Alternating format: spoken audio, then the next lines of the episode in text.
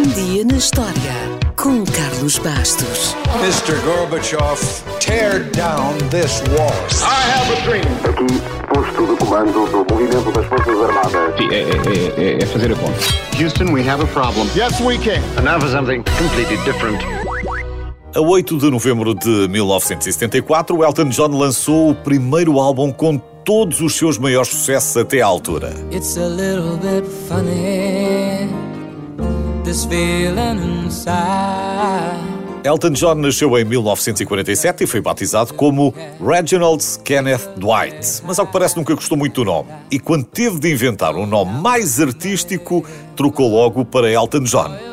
O nome foi roubado aos seus colegas de banda dos anos 60, os Bluesology. O saxofonista chamava-se Elton Dean e o vocalista chamava-se Long John Baldry. E pronto, ficou Elton John e nunca mais deixou que lhe chamassem outra coisa. Até a mãe passou a tratá-lo por Elton. E ainda escolheu o nome do meio, Hércules, que não foi inspirado na personagem mitológica, mas no nome de uma personagem de uma popular sitcom britânica. Hércules era o nome de um cavalo. E ao que parece, nunca se arrependeu da escolha, nem pediu desculpa por isso. Oh,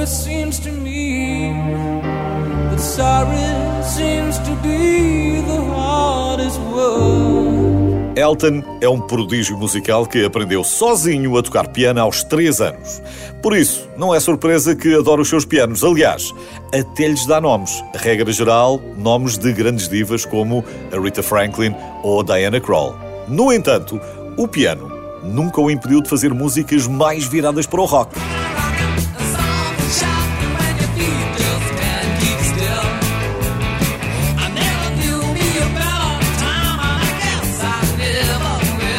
A ascensão de Elton John ao estrelato foi alimentada, em parte, pela sua estranha presença em palco, que incluía roupas e chapéus extravagantes e coloridos, óculos, muitos óculos, mesmo sem precisar deles, e o piano, numa altura em que o rock era construído em torno das guitarras.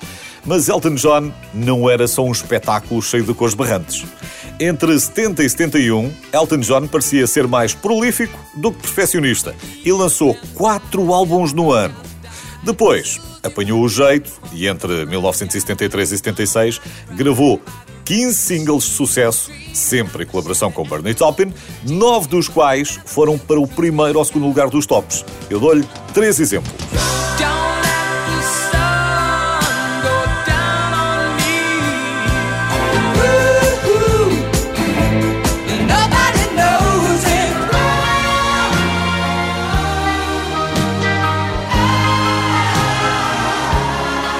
A parceria com Bernie Taupin também ajudou e muito. Não é à toa que eles são uma equipa de sucesso há mais de 50 anos. Curiosamente, os dois raramente trabalham juntos na mesma sala, o que é bom, tendo em conta que Bernie Taupin se mudou para a Califórnia nos anos 70 e nunca mais quis sair de lá.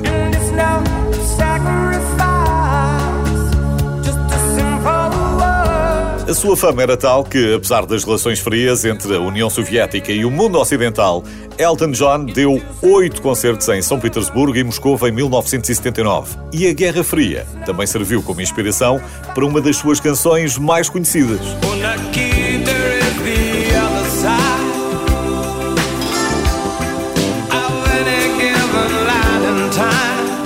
Nunca sabe de onde pode vir a inspiração, até pode vir dos Leões, do Kalahari. No caso de Elton John, A Vida Selvagem foi a escolha certa para vencer o seu primeiro Oscar. O segundo foi ganho há pouco tempo, por causa do seu filme biográfico Rocketman. Mas de certeza que Elton John nunca se esqueceu do primeiro que venceu com o Rei Leão.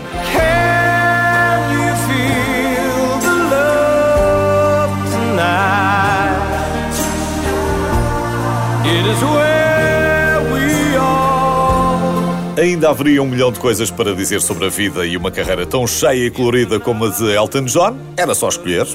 Elton já foi a estrela de um episódio de South Park, já foi presidente do Watford e tem uma bancada com o seu nome no estádio. Tem casas espalhadas eh, pelo mundo em pontos estratégicos como Itália, Estados Unidos, Reino Unido, França. É Sir, a Rainha Isabel II concedeu-lhe a honra em 1998. A distinção reconheceu a contribuição de Elton John como músico e também pelo seu trabalho na área da caridade e, particularmente, na luta contra a SIDA, ou poderíamos ainda dizer que quase ia perdendo tudo por causa das drogas, mas a verdade é que ainda anda por aí. E ainda bem. Afinal, só há um extravagante e extraordinário Elton John.